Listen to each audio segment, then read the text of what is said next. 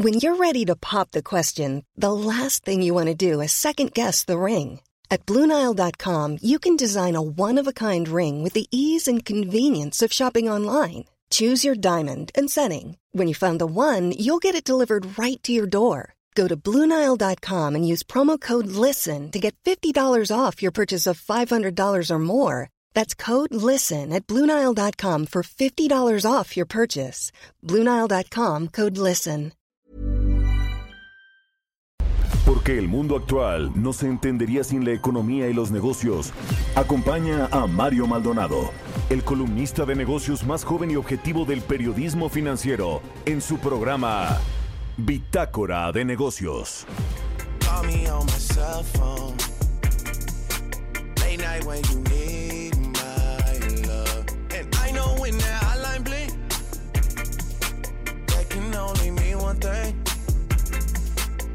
Know when that hotline bling, that can only mean one thing.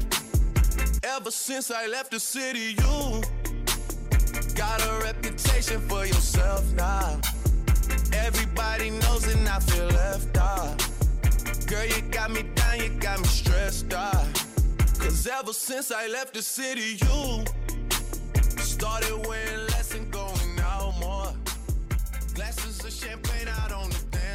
Bitácora de negocios, yo soy Mario Maldonado, me da mucho gusto saludarlos. En este martes, martes 25 de mayo del 2021, estamos transmitiendo en vivo desde la Ciudad de México por la 98.5 de FM. También nos escuchamos en Monterrey, Nuevo León por la 90.1 de FM y en Guadalajara, Jalisco por la 100.3 de FM. Son las 6 de la mañana con 3 minutos, tiempo del centro del país, de la capital de la Ciudad de México y el Valle de México. Y saludamos también a quienes nos siguen a través de la página heraldodemexico.com.mx y en las estaciones hermanas del Heraldo Radio en el sur de los Estados Unidos. Nos escuchamos también desde tempranito aquí en el Heraldo Radio. Bueno, pues arrancamos este martes como todos los días con un poco de música. Esta semana estamos escuchando canciones de los artistas ganadores de los premios Billboard de la música 2021. Estos se entregaron el domingo en Los Ángeles, California. Y esta que escuchamos es de Drake, un rapero, compositor y productor. Se llama Hotline Bling. Hotline Bling es el nombre de la canción. Y bueno, pues este rapero estadounidense, eh, este rapero canadiense, perdón, se hizo conocido por interpretar al personaje de Jimmy Brooks de la serie de televisión Degrassi The Next Generation y ahora ganó la categoría de mejor artista en streaming. Es Drake con Hotline Bring. Eh, así que bueno, vamos a estarlo escuchando a lo largo del programa y vamos a entrar a la información. Ahora sí hablaremos con Roberto Aguilar los temas financieros más relevantes. Los mercados apuestan a que el repunte de la inflación global será transitorio, mientras que en India y Sudáfrica proponen liberar solo por tres años patentes de vacunas y genera eh, polémica la operación de Pemex y Shell en los Estados Unidos, esta compra de la refinería por parte de Petróleos Mexicanos, así que vamos a entrarle a esos temas con Roberto Aguilar, hablaremos también con Ernesto O'Farrill, el presidente del Grupo Bursamétrica de la Asociación en el Banco de México, que vaya que ha generado también mucha polémica y mucho revuelo. Ayer el presidente se refirió a este mismo tema sobre el, el sucesor de Alejandro Díaz de León. Vamos a ver eh, pues a quién, por quién se decide el presidente López Obrador y vamos a platicar de eso con Ernesto O'Farrill. Hablaremos también precisamente de esta compra de la refinería Deer Park en el condado de Texas, eh, en, el, en Houston, Texas más bien, fue una refinería eh, que de la cual Pemex ya era socio hace tiempo, con 50% de las acciones, ahora va a pagarle 600 millones de dólares a Shell, esta compañía anglo-inglesa, para pues hacerse del total de las acciones y operaciones de esta refinería. El asunto es que esta refinería tiene capacidad para 340 mil eh, barriles diarios de producción. Lo mismo que va a tener dos bocas y ahí es donde está la polémica. Vamos a hablar de eso. Hablaremos también con Juan de Villafranca, director ejecutivo de la Asociación Mexicana de Laboratorios Farmacéuticos. El INSABI concentrará en dos empresas la distribución de medicamentos. Ayer el presidente también se refirió a este asunto de por qué pues había eh, escasez de medicamentos, desabasto en los centros de salud. Le echó la culpa, por supuesto, a las empresas, pero bueno, ahora él tiene su propio duopolio eh, de distribución en las medicinas. Vamos a hablar de todo esto hoy aquí en Bitácora de Negocios, otros temas también, por supuesto, así que quédense con nosotros. Se va a poner bueno. Es martes. Vámonos ahora con Jesús Espinosa, quien ya tiene el resumen de las noticias más importantes para comenzar este día.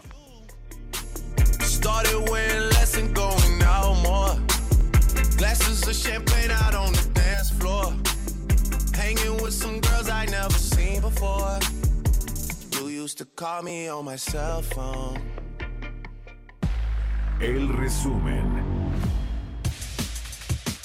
Este lunes el presidente Andrés Manuel López Obrador anunció que Petróleos Mexicanos compró por 600 millones de dólares el 50% de las acciones restantes de la refinería Deer Park en Texas, Estados Unidos. Pemex compró las acciones de la refinería Deer Park de Houston de la empresa Shell. Eh, se compró el 50% de las acciones porque el otro 50% ya era de Pemex. Y de esta manera ya contamos con una eh, nueva refinería. Aparte de este lunes fue habilitada por la Secretaría del Trabajo y Previsión Social la plataforma en la que se deben registrar las empresas que ofrecerán servicios de subcontratación bajo la modalidad de trabajo especializado. La Comisión Federal de Competencia Económica consideró que en el mercado del sector ferroviario existe poca competencia por diversos factores, como el hecho de que es bajo el volumen de carga que se mueve por este medio, el diseño original de la red no generó competencia y por el diseño de la regulación. Este lunes el secretario de Turismo Miguel Torruco y el gobernador de Yucatán, Mauricio Vila, informaron que el tianguis turístico a celebrarse de manera presencial en Mérida, Yucatán, se pospone por cuarta vez, con el fin de llevar a cabo un evento seguro en materia de biosanidad. La Coparmex pidió de manera contundente que gobiernos saquen manos de las elecciones. José Medina Mora, presidente de la Confederación, dijo que estamos en momentos en que los partidos políticos y candidatos deben de exponer sus postulados y en que los gobiernos estatal, municipal y federal no pueden intervenir. Bitácora de negocios en El Heraldo Radio.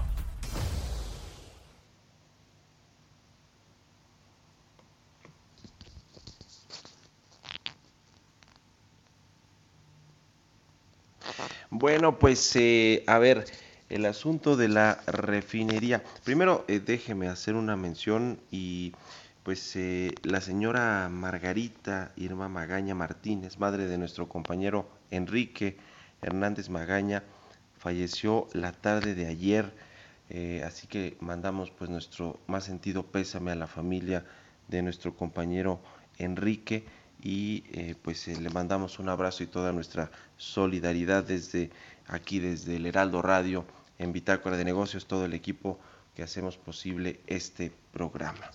Bueno, déjeme platicar la hora de la refinería. Vamos a, entrarle al detalle en, en, unos minutos. Ya le eh, contamos con nuestro colaborador Arturo Carranza, pero eh, el asunto polémico, le decía, tiene que ver con el tema del costo, el costo de comprar una refinería completa en Estados Unidos, pues es de 600 millones de dólares, el 50% que no tenía Pemex, pero en total el valor de esta refinería de Deer Park en Houston, Texas, es de más o menos 1.200 millones de dólares, cuando en México estamos construyendo un elefante blanco de 600, de 9 mil millones de dólares, es decir, casi 7.5 veces más cara de lo que en realidad debería costar una refinería. Y además de todo, según eh, un eh, informe de Petróleos Mexicanos, el Consejo de la Petrolera Mexicana reconoce que ni siquiera va a poder terminarse para el primero de julio del 2022, que es cuando el presidente ha prometido que se va a inaugurar la refinería de Dos Bocas. Se va a tardar, se va a tardar si bien le va al gobierno federal, va a comenzar a funcionar o se va a poder inaugurar la de Dos Bocas en el 2023, quizá por ahí de mediados del 2023. Yo creo que esta compra del total de las operaciones de la refinería de Deer Park en Estados Unidos revela el fracaso de Dos Bocas, el fracaso de este proyecto que va a ser y está destinado a convertirse en un elefante blanco por pues la carga ideológica que tiene el presidente López Obrador y su secretaria de Energía Rocional y su director de Pemex y su director de la CFE también, aunque eso tiene que ver con el sector eléctrico, pero es esta carga ideológica que tienen con respecto al sector energético que los ha llevado a cometer errores, entre ellos el construir una nueva refinería en Paraíso Tabasco, es la de dos bocas, así que bueno, eh, eh, lo cierto es que la realidad ha aterrizado o se ha estrellado con la ideología energética de la cuarta transformación, no solo en este tema de la refinación, porque además las seis refinerías ni siquiera se han podido rehabilitar, operan al 40, 50% si bien les va, es decir, las refinerías, las seis que operan actualmente, tampoco están funcionando plenamente, así que hay un problema con esto, hay un problema también con la proyección de la producción de hidrocarburos en el país. Tampoco se ha cumplido esa meta de superar o de llegar a los 2.4 millones de barriles de producción diarios. Esa es, esa fue la promesa del presidente López Obrador. Incluso se hablaba de que podía llegar hasta 2.7 millones de barriles en este sexenio. Bueno, pues en marzo pasado se acordará, el presidente admitió que esta meta de producción petrolera no va a superar los 2 millones de barriles diarios en su sexenio es decir, reconoce que la situación de Pemex de ir solo a la producción y exploración sin ayuda de la iniciativa privada no le favorece y no le favorece y por eso vemos la producción petrolera que sigue pues muy por debajo de los 2 millones, por ahí de los 1.7 millones de barriles diarios. Y así como este ejemplo, estos ejemplos, hay muchos otros en el sector energético, se ha estrellado la realidad de los mercados, de la economía nacional e internacional, de el sector energético con la ideología del presidente López Obrador y de su equipo cercano como el de Rocío eh, y el del director de Pemex Octavio Romero. Lo cierto es que esto, este asunto de la refinería le va a costar también políticamente al presidente y creo yo, además de todo, más en particular a la secretaria de Energía que fue quien le metió esta idea de que se podía ah, construir una nueva refinería, así que bueno, Rocío y sus aspiraciones futuras podrían enterrarse con este fracaso de la refinería de Dos Bocas, anticipado con esta compra de la refinería en Estados Unidos. ¿Ustedes qué opinan? Escríbanme en Twitter, arroba Mario Mal y a la cuenta arroba Heraldo de México. Economía y mercados. Roberto Aguilar ya está aquí en la cabina del Heraldo Radio. ¿Cómo estás, mi querido Robert? Muy buenos días. ¿Qué tal, Mario? Me da mucho gusto saludarte a ti y a todos nuestros amigos. Fíjate que nos amanecemos con datos interesantes sobre la balanza comercial que da a conocer el INEGI.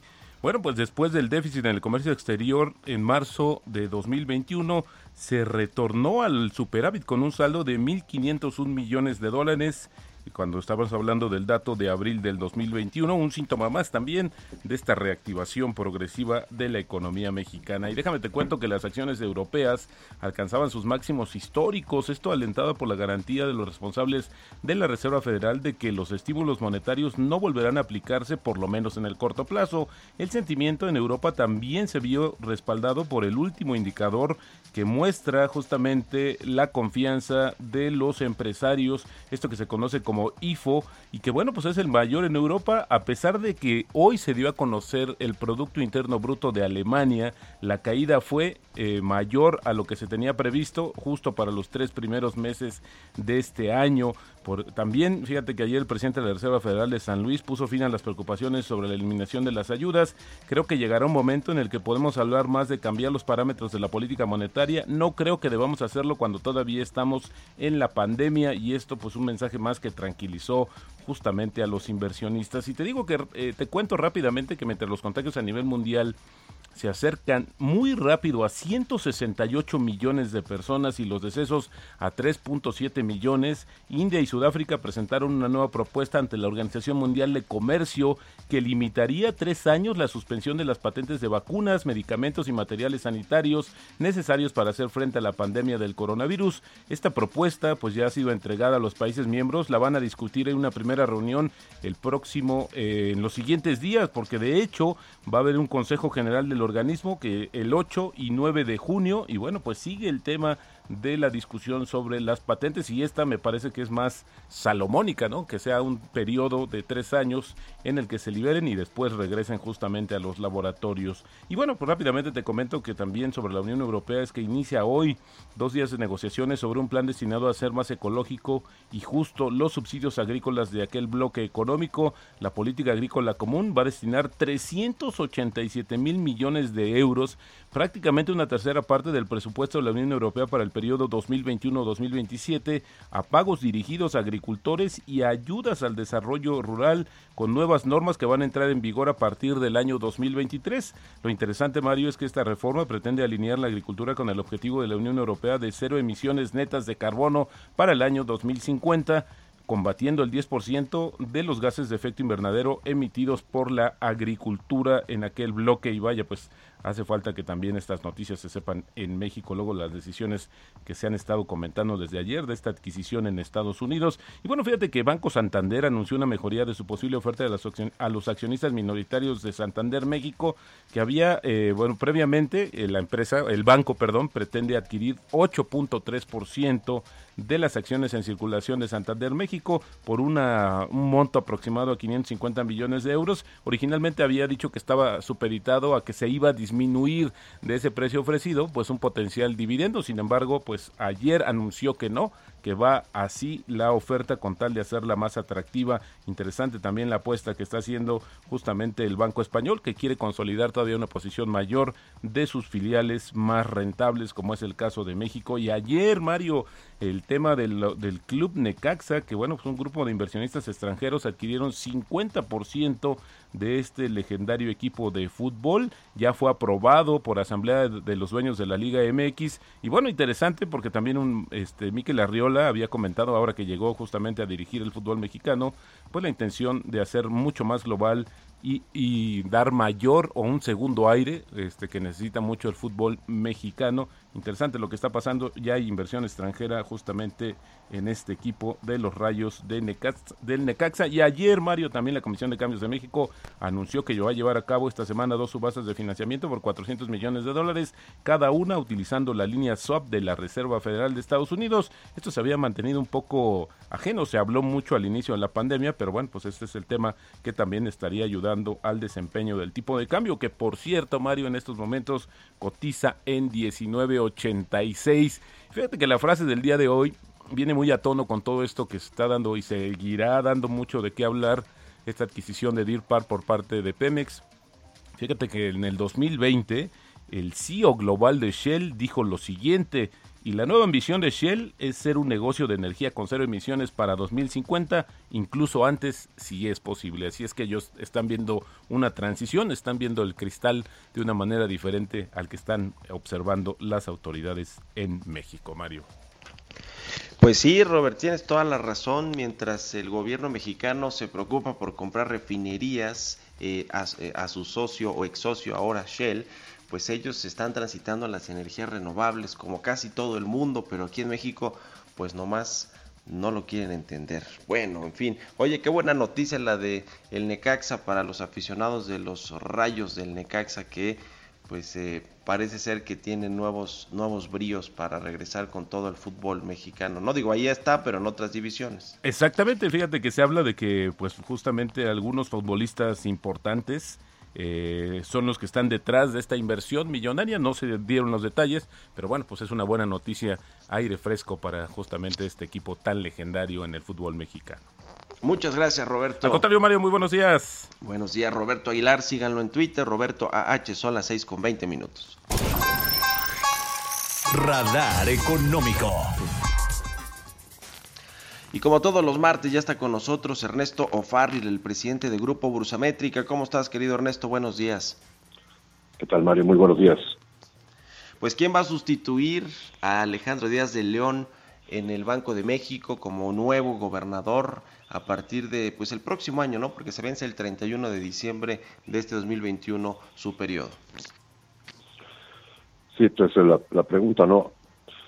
Eh, en respuesta a una pregunta similar que le hizo alguien de la agencia Bloomberg al presidente, pues él está diciendo, no, no voy a reelegir a Alejandro Díaz de León, que tendría derecho a una reelección actualmente está cumpliendo un periodo de solo cuatro años porque pues es un gobernador interino que a su vez eh, está sustituyendo a Agustín Cartens que se fue al Banco de Basilea eh, ya hace algunos años, ¿no? Cuatro años.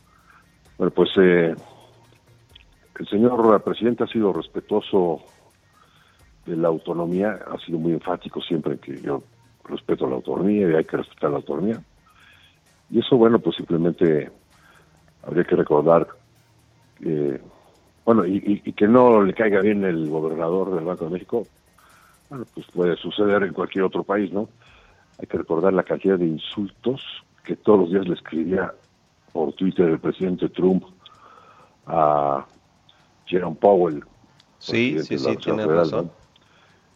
Y en el Banco de Turquía, que hace unas cuantas semanas, pues al banquero central se le ocurrió subir la tasa de interés y el presidente Erdogan, que lo corre fulminantemente y provocó una devaluación de la lira turca del 5%.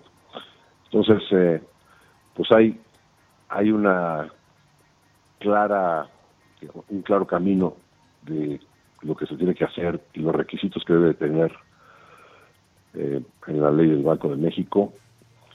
Y pues ante eso, pues eh, digamos que empiezan las, las suposiciones y las apuestas de quienes pueden ser. De los actuales subgobernadores del Banco de México, los que hay algunos que pudieran cumplir completamente los requisitos, como es eh, Jonathan Heath, por ejemplo, pues un reconocimiento internacional, eh, ha tenido cargos importantes en bancos y eh, es economista, ¿no? Experto en temas monetarios, sí, nada más que tiene 65 años y entonces, de acuerdo a la ley, si ya tienes esa edad, ya no puede. Sí, eh, correcto. Nominarse. Ser gobernador o subgobernador. así es, hay algo como, como Esquivel, que pues, también fue nombrado por el presidente. bueno, pero pues esto apenas va a cumplir tres años en el cargo y es un requisito indispensable haber estado antes, ¿no? tres años con experiencia monetaria, entonces no lo cumple además, eh, pues resulta que su mujer, que era la secretaria de Comercio, la señora Márquez, la doctora, pues fue nominada como la carta fuerte para el INEGI para sustituir a Santa Ela, el, presidente del INEGI. Y entonces pues estaría muy raro que en, el mismo matrimonio uno está encargado de, medir la inflación, ella, y el otro está encargado de eh, controlar la inflación, ¿no? Imagínate los pechos al alcoba, ¿no? ya me lo Estás haciendo sí, tomate y no estás haciendo nada. eh, en fin, entonces, eh, más bien, bueno, de las, de las mujeres, esta Irene cumple plenamente, nada más que pues nominada por Peña Nieto. Es de los neoliberales.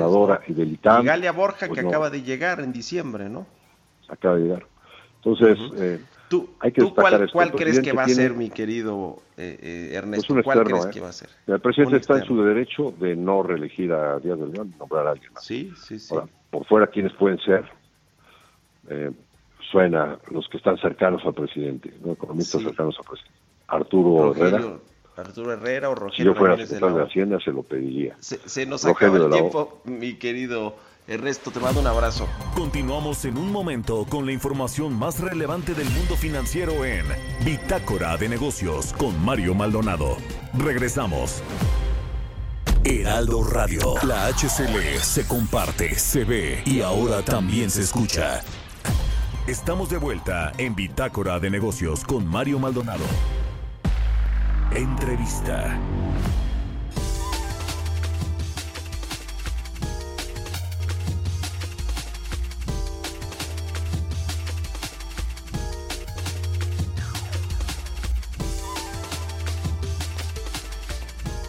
Ya estamos de regreso aquí en Bitácora de Negocios. Son las 6 de la mañana con 30 minutos, tiempo del centro de México.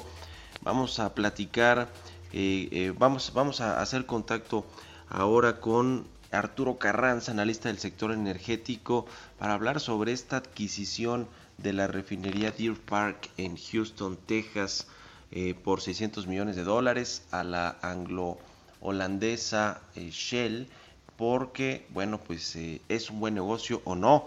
¿Cómo estás, estimado? muy buenos días. Hola Mario, buenos, días. muchas gracias. Buenos días gracias Mario, muchas por gracias. la entrevista. ¿Es buen negocio o no esta adquisición del 50% de Deer Park en Houston, Texas?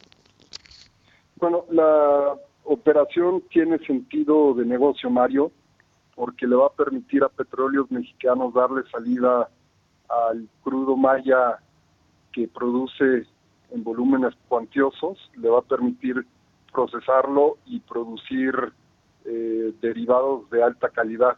Eso hace sentido de negocio. Eh, más allá de, esta parte que te comento, creo también que hay un par de lecturas que tenemos que tomar en cuenta. Una de ellas tiene que ver con las decisiones que están tomando las petroleras a nivel mundial de cara a la, a la crisis climática. La mayoría de estas empresas petroleras de dimensiones amplias están transitando de un modelo de negocios basado en combustibles fósiles a uno donde se están desplegando tecnologías como las renovables de forma muy rápida. Y otra lectura tiene que ver con el hecho de que eh, la política energética de México y de manera particular el modelo de negocios de petróleos mexicanos eh, ha, este, se, ha necesitado del apoyo del gobierno este, en sumas cuantiosas y creo que eh, los resultados que está dando petróleos mexicanos, al menos en el negocio de refinación, no son los mejores. Eh, probablemente esta compra ayude a levantar la producción de refinados, lo va a hacer eh, cuando se concrete, pero el, costo para lograrlo, desde mi opinión, creo que ha sido claramente alto. Eh, va a tener o tiene capacidad de producción de 340 mil barriles diarios de crudo, eh, lo mismo que va a tener la refinería de Dos Bocas cuando se termine, si es que se termina. ¿Qué opinas de esta eh, comparación, esta similitud de las dos refinerías y por supuesto el costo que tiene la de Dos Bocas, que va a ser de entre 8.500, 9.000 o incluso quizás hasta 10 mil millones de dólares y esta que pues a valor eh, presente o por lo menos conforme a lo que va a pagar Pemex cuesta 1.200 millones de dólares. Sí, Mario, yo creo que eh, la construcción de la refinería de, de, Dos Bocas es el mejor ejemplo de un modelo de negocios, hablo del modelo de negocios de petróleos mexicanos, que es eh, poco viable y muy controvertido. Este, no solamente la refinería de Dos Bocas, que ya lo dices tú, requerirá una inversión de más de 8 mil millones de dólares, que es sumamente alta con respecto a lo que implica esta compra. Es más o menos, este, eh, la, compra es más o menos, de, la compra de Deer Park es más o menos el 10% de la inversión que va a requerir Dos Bocas. Es, o sea, en el comparativo sí hay una diferencia muy grande, pero más allá de, de la construcción de esta nueva refinería, de esta nueva refinería, a mí me gustaría poner énfasis en el modelo de negocios de petróleos mexicanos que está basado en una presencia muy clara, muy fuerte, muy grande de la empresa petrolera a lo largo de la cadena de valor de toda la industria de los hidrocarburos. Y para mantener esta presencia se necesitan inversiones sumamente altas y el gobierno no tiene la capacidad para tener eh, para para tener ni mantener una presencia tan grande porque eso requiere de inversiones y gastos públicos que podrían destinarse a otros rubros y que podrían ser probablemente mejores inversiones. En síntesis, Mario, creo que en el fondo lo que estamos viendo es que el modelo de negocios de petróleos mexicanos de cara a la realidad es poco viable, implica un costo muy alto, no solamente para la empresa, sino también para el gobierno que en los últimos meses ha decidido aumentar el apoyo por medio de capitalizaciones, por medio de aportaciones. Y estos apoyos siempre hay que entenderlos o hay que compararlos de cara a lo que el gobierno podría estar haciendo en otros rubros, Mario. Pues sí, el plan de negocios de petróleos mexicanos y este plan de refinación, la verdad es que ha sido muy cuestionado sobre todo porque, decía yo al inicio del programa, ni siquiera están funcionando en una capacidad alta de por lo menos 80% las seis refinerías que, que tenemos en México, ¿no? Es decir, tampoco se ha podido rehabilitar este sistema de refinación que ya existe, la infraestructura que ya existe en nuestro país. Sí, a mí me da la impresión cuando tú mencionas esta parte, Mario, de que muchas de las decisiones que toma el gobierno son de bote pronto o con criterios políticos. Este, pues yo creo que eh, la, apuesta que el gobierno está haciendo a fortalecer su negocio de refinación eh, hay que entenderla de cara a una decisión política, a un interés político este, muy claro y que probablemente no tiene una lógica de negocio y que se ha visto este, y, que, y, que se ha visto parado ante la realidad. Lo cierto es, Mario, que el Sistema Nacional de Refinación en México tiene un rezago muy grande, muy, este, muy claro, y que para poder revertir esta situación, insisto, nuevamente se requieren de recursos que el gobierno no tiene. Y eso es aquí en México y si le sumamos al proyecto de Dos Bocas, que tiene una inversión de más de 8 mil millones de dólares, y si le sumamos la compra de, Deer Park, que, insisto, también hay que verlo como un buen negocio porque eh, representa una solución, pues de repente en el cúmulo de decisiones vemos que se están tomando muchas decisiones sin criterios técnicos, sin criterios empresariales, sin hacer una adecuada planificación y probablemente esta falta de planificación es lo que no le está permitiendo a la empresa petrolera en México tener eh, mejores resultados y tener un futuro más provisorio. Ahora, eh, el asunto de, Dos Bocas particularmente, ¿crees que va a quedarse como un elefante blanco a la luz de lo que vimos con esta adquisición muchísimo más barata de una refinería en Estados Unidos o tendrá que reconfigurarse como incluso ya algunos consejeros de Pemex pues eh, ven, ven inevitable que suceda, es decir, que hay una reconfiguración tanto del plan de negocios, de eh, la, la eh, digamos, la capacidad que va a tener esta refinería de dos bocas y también el tiempo en el que se va a terminar. ¿Ves, ves digamos, inexorable que esto suceda? Mira, Mario, tú ya lo dijiste y, cualquier reflexión en torno a dos bocas, el punto de partida tiene que ser que es una mala inversión y es una inversión muy alta que se podría, eh, el, el, hecho de elevar la producción de petrolíferos se pudo haber eh, logrado este, con otras decisiones como con la compra de esta refinería en Estados Unidos. Punto uno, la, construcción de la refinería en, Dos Bocas es una, e, es una decisión mala porque implica inversiones muy cuantiosas. Número dos, el tiempo de la construcción eh, eh, ha sido objeto de críticas muy altas porque a partir de las prácticas internacionales se ha acreditado que es poco probable que una refinería con las dimensiones de la de, la de dos bocas se pueda concluir en un, en un periodo tan corto como es el que se pretende en dos bocas. El gobierno ha estimado que para el 2023 tiene que estar concluida. Inicialmente había estimado que en el 2022 ya ha aplazado ese periodo al 2023. En todo caso, eh, es poco probable que la refinería esté operando en el 2023 de acuerdo a las estimaciones del gobierno, lo que va a complicar la estrategia general en el negocio de refinación. Y de cara a todas estas eh, críticas o, estas observaciones, pues uno pensaría que la, la estrategia es poco clara y tiene poco sentido. Desde luego yo pienso que el gobierno ha este, demostrado que está, eh, eh, yo, yo pienso que obstinado en llevar a cabo este proyecto, pero eh, esta obstinación va a ser a un costo de oportunidad muy alto y probablemente no en beneficio del país, Mario. ¿Es posible llegar a esta autosuficiencia energética, por lo menos en lo que tiene que ver con las gasolinas? Hoy importamos casi 7 de cada 10 litros de los que se consumen en México de combustibles de gasolinas, eh, el presidente apunta hacia allá, hacia el final del sexenio. ¿Es posible con esta refinería con dos bocas, con las seis que existen y operan en el país, llegar a ese, Mira, eh, pues a esa meta? Sí, sí, sí. El, sistema de, eh, nacional de refinación, hablo de las seis refinerías aquí en México, están en una situación, ya te lo digo, de, francamente, de, este, en una situación muy mala y es poco probable que alcancen un grado de utilización alto con respecto a su capacidad total.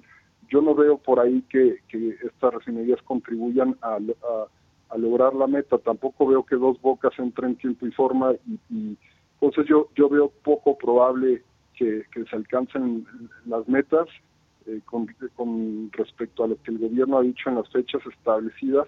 Y hay que tomar en cuenta también otro elemento, Mario. La economía está creciendo, la demanda de gasolinas en México se va, a continuar aumentando, el parque vehicular se espera que, que, se incremente después de, un año como fue el 2020 tan complicado y esto va a, hacer que la, demanda nacional de, de, gasolina se incremente, lo que va a hacer todavía aún más complejo que se alcance la autosuficiencia energética aquí en México. Pues sí. El, otro asunto es la venta del petróleo al exterior. El presidente del observador, y, lo trae mucho en su discurso, quiere eventualmente dejar de exportar petróleo, de vender crudo a Estados Unidos, que es al que más le vendemos, y quiere refinarlo en el país. Yo creo que ahí por dos vías es, un, es una mala inversión o una, mal, un mal negocio, pues, porque por un lado pues, le das un golpe a las finanzas públicas, al presupuesto, todavía depende entre 15 y 17% del presupuesto federal de la venta de petróleo al exterior y por el otro lado pues tampoco es que tengas eh, la capacidad para refinar eh, el petróleo en México porque ni siquiera es el tipo que se puede refinar, ¿no? Es decir, es petróleo, es crudo pesado y se tendría que intercambiar en Estados Unidos por, por crudo ligero. ¿Cómo ves este asunto de no vender petróleo al exterior? Bueno, lo comparto plenamente contigo, Mario. Lo que acabas de decir es, es cierto en el sentido de que dejar de exportar petróleo implica eh, buscar nuevas fuentes eh, de, financiamiento para la hacienda pública.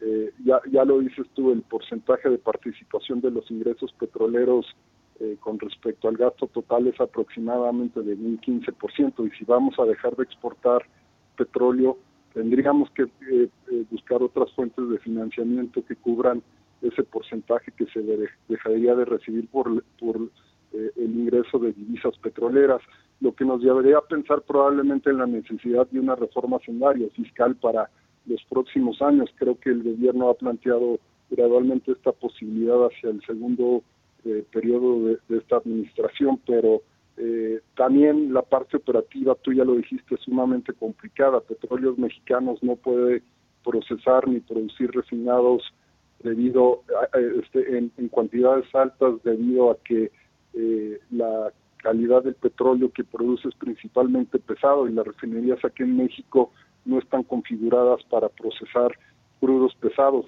procesan crudos ligeros que tienen una calidad más alta que el crudo pesado maya principalmente. Entonces, en la parte operativa es muy complejo lograr que este que, se pueda procesar todo el, petróleo que produce petróleos mexicanos y en la parte financiera insistir este, otra vez que es muy complejo porque tendríamos que sustituir los ingresos petroleros con otras fuentes.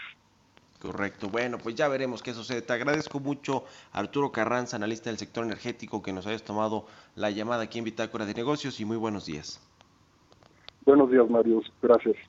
Un abrazo, que estés muy bien. Vámonos con las historias empresariales. Historias empresariales. ¿Qué está pasando con las empresas de la Bolsa Mexicana de Valores que anuncian que van a salir de este centro bursátil? Fue el caso del grupo Lala el viernes pasado que se retira y va a comprar o a recomprar la mayoría de sus acciones que están entre los inversionistas. Vamos a escuchar esta pieza que preparó Giovanna Torres.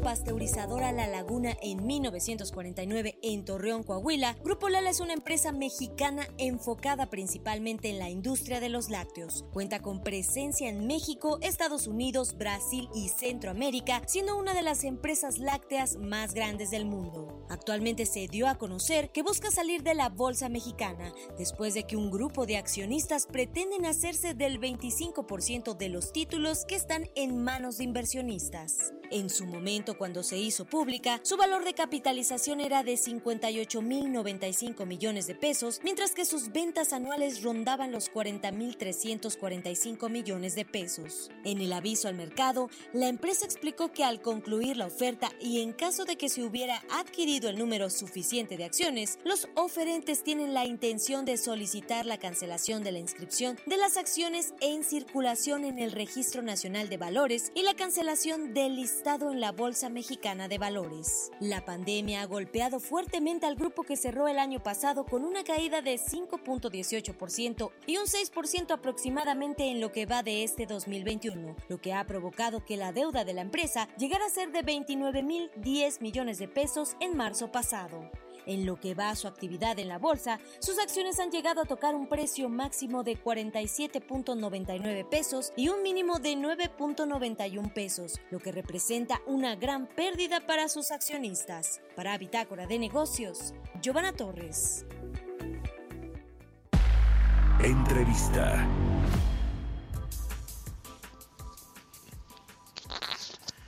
Cambiando de tema, vamos a hablar del sector farmacéutico, en, particular en lo que tiene que ver con la distribución de medicamentos. Le decía que ayer el presidente López Obrador se refirió al asunto, al tema en su conferencia matutina, habló de la concentración de los distribuidores de medicamentos, que además dijo el presidente López Obrador, sin que esto se haya aprobado, sin que haya denuncias contra las empresas, que estaban pues metidos eh, políticos en estas compañías distribuidoras, en fin, lo cierto es que les quitó desde hace tiempo el negocio a estos distribuidores, aunque aún, aún con, con, con, pues con esta decisión presidencial eh, el, eh, institutos como el IMSS, como el ISTE han echado mano de estos distribuidores, los tradicionales a los que acusa el presidente, porque no hay de otra, si no los utilizan no se distribuyen los medicamentos. Y ahora estamos en una coyuntura más o menos similar con las compras consolidadas del gobierno federal a través de la UNOPS, este organismo de la ONU, para eh, pues el, próximo año y lo que resta de este 2021. Eh, vamos a platicar al respecto de esto con Juan de Villafranca, director ejecutivo de la Asociación Mexicana de Laboratorios Farmacéuticos. Juan, ¿cómo estás? Buenos días.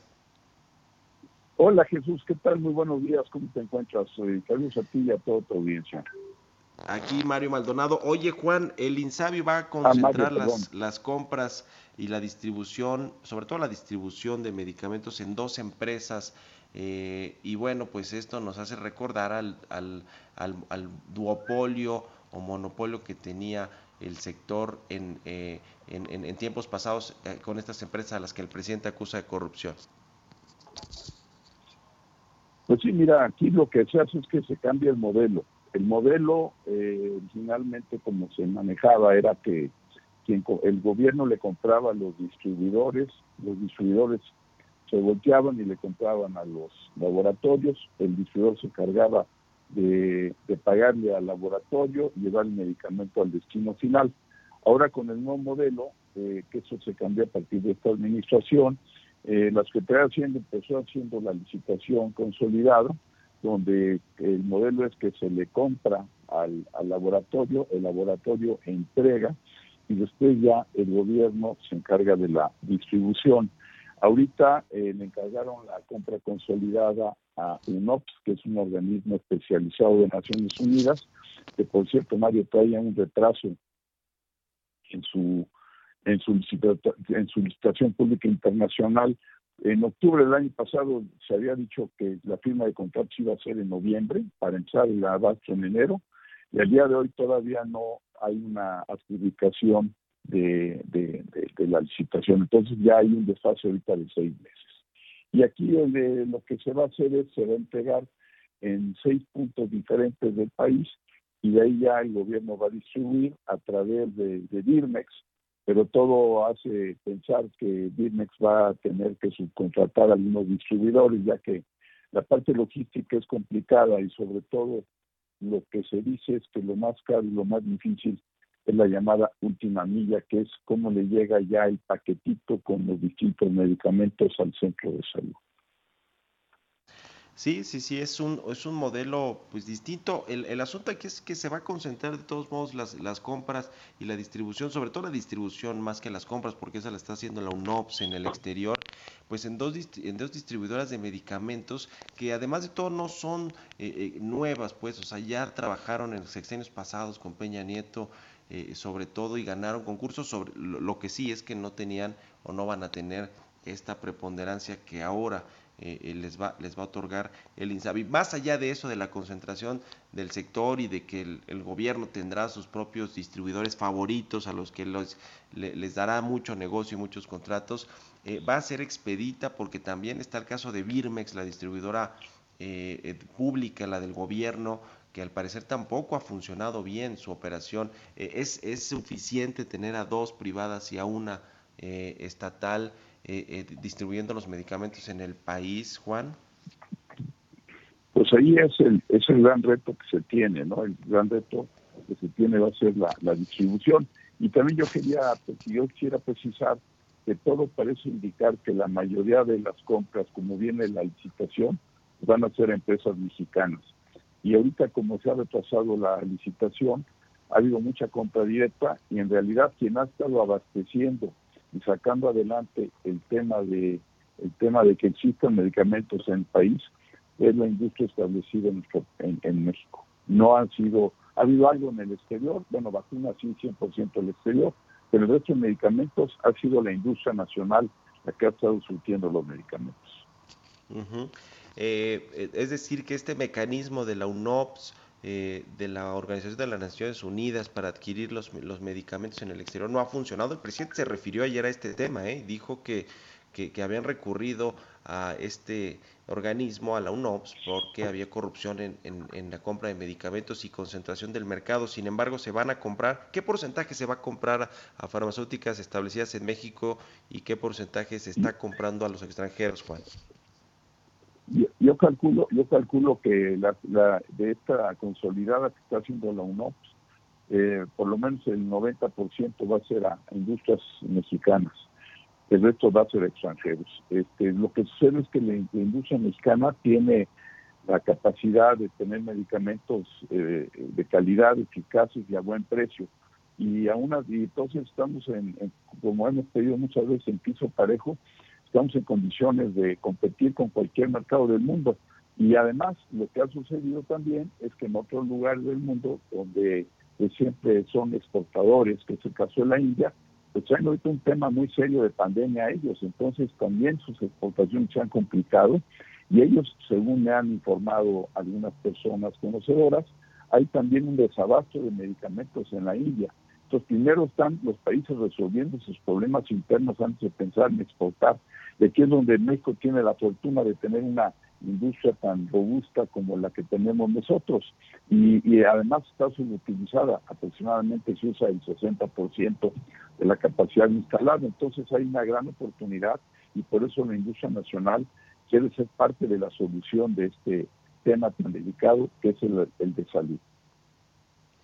Pues sí, un tema muy delicado eh, que el presidente López Obrador, pues ayer también dijo que no hubo eh, necesariamente este gran desabasto de medicamentos, eh, pero, pero bueno, pues los privados y los enfermos, por ejemplo, los enfermos de cáncer, tienen ahora sí que, como diría él, otros datos, ¿no? En, en 30 segunditos, Juan, si nos permites. Lamentablemente sí hay un tema de desabasto, en los centros de salud no existen, tan es así que el INSABI, que tiene firmado el convenio con UNOPS, pues dio luz verde para que compraran directamente el Seguro Social, el ISTE el, y Pemex. Entonces sí hay un tema de desabasto, pero en fin, nosotros somos, queremos ayudar a que esto se solucione y para que esto, en, sobre todo a largo plazo, necesitamos que haya planeación. Eso es lo clave para la industria farmacéutica. Muy bien, gracias Juan de Villafranca, director ejecutivo de la MELAF, por haber tomado la entrevista y muy buenos días. Muy buenos días, hasta luego. Hasta luego. Gracias a todos ustedes por habernos acompañado aquí en Bitácora de Negocios. Se quedan con Sergio y Lupita en el Heraldo Radio. Nosotros nos escuchamos mañana tempranito a las 6. Muy buenos días.